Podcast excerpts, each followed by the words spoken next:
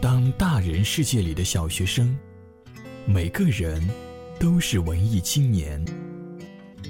现在你耳边的是文艺青年电台。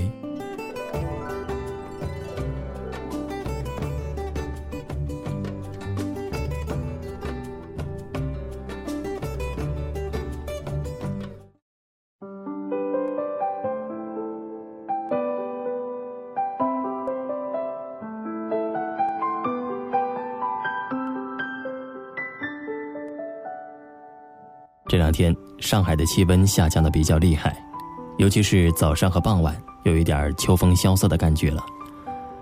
我今天跟一位朋友说，终于熬到头了。那个朋友不理解我是什么意思，我告诉他说，终于可以不穿短袖了，因为对于我这样一个瘦到皮包骨的人来说，穿短袖也是很尴尬的。我那位朋友表示很无语。当然了，我说的只是玩笑话，但是也让我想到。在很多时候，我们都特别在意别人的看法，严重的还造成了很多的心理困惑。而事实上，别人可能并不在意。也有很多时候，我们做出的选择，可能并不是自己内心的声音，而是遵循着别人可能会喜欢怎样一个我。意大利诗人但丁曾经说：“走自己的路。”让人家去说长道短，要像一座卓立的塔，不因为暴风而倾斜。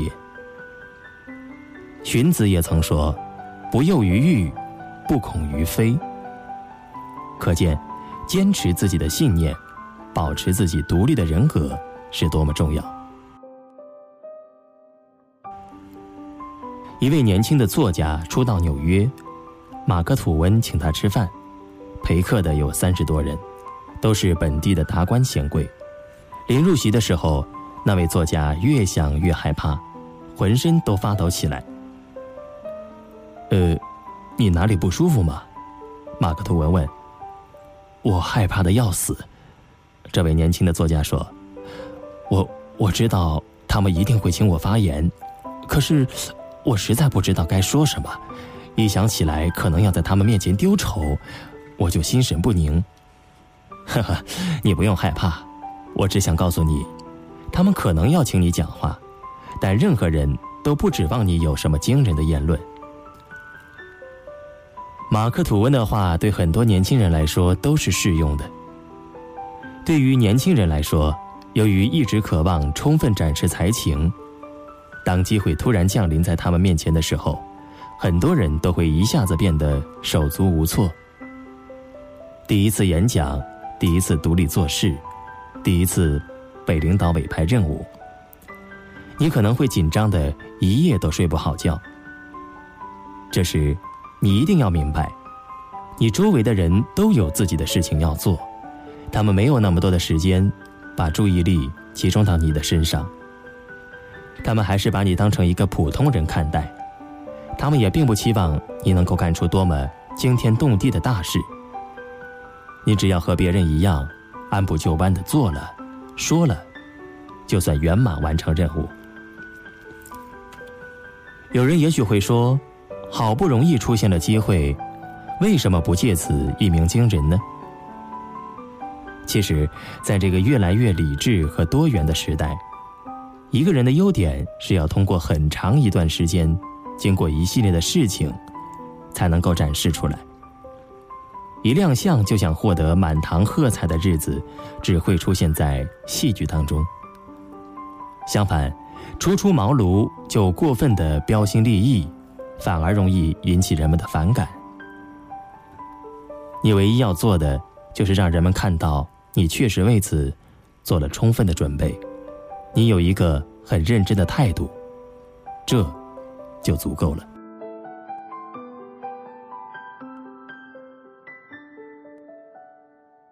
上学时，我们班上有一个公认的歌星。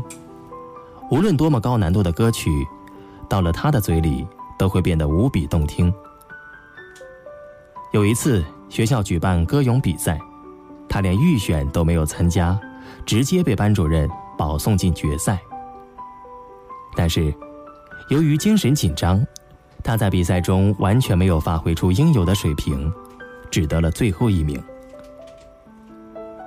这件事情过去很长时间了，可是他还在为此郁郁寡欢。他一遍一遍的到班主任那里去解释：“我那天有点感冒，嗓子哑了，否则我一定能取得好名次。”老师安慰他：“没有关系，我相信你。”可是他认为老师是在敷衍他，仍旧是见了老师就提这件事儿，最后把老师搞得不厌其烦。尽管如此。这个人最后还是变得精神恍惚起来。也许这是一个比较极端的例子，但是它可以给我们一个启示：我们是否太在意自己的感觉？比如你在路上不小心摔了一跤，惹得众人哈哈大笑，你当时一定很尴尬，认为全天下的人都在看着你。但是如果你站在别人的角度考虑一下，就会发现，其实这件事只是他们生活中的一个小插曲，甚至有时连插曲都算不上。他们顶多是哈哈一笑，然后就把这件事情忘得一干二净。在匆匆走过的人生路上，我们只是别人眼中的一道风景。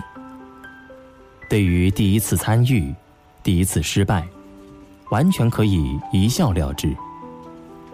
你的哭泣只能提醒人们重新注意到你曾经的无能，而你笑了，别人也就忘记了。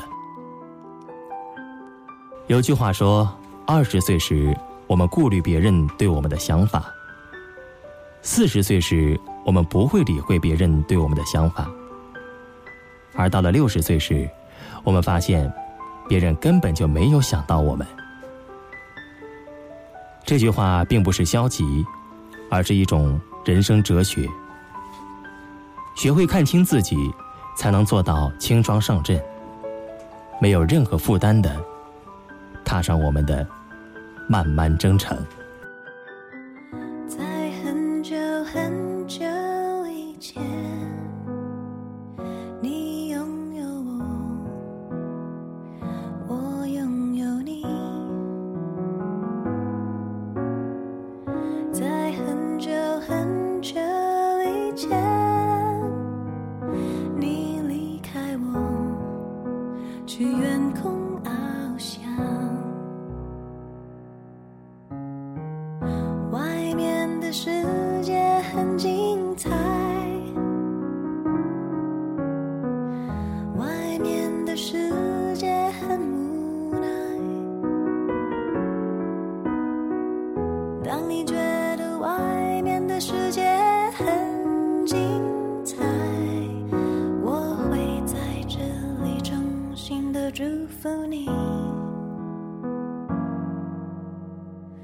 每当夕阳西沉的时候，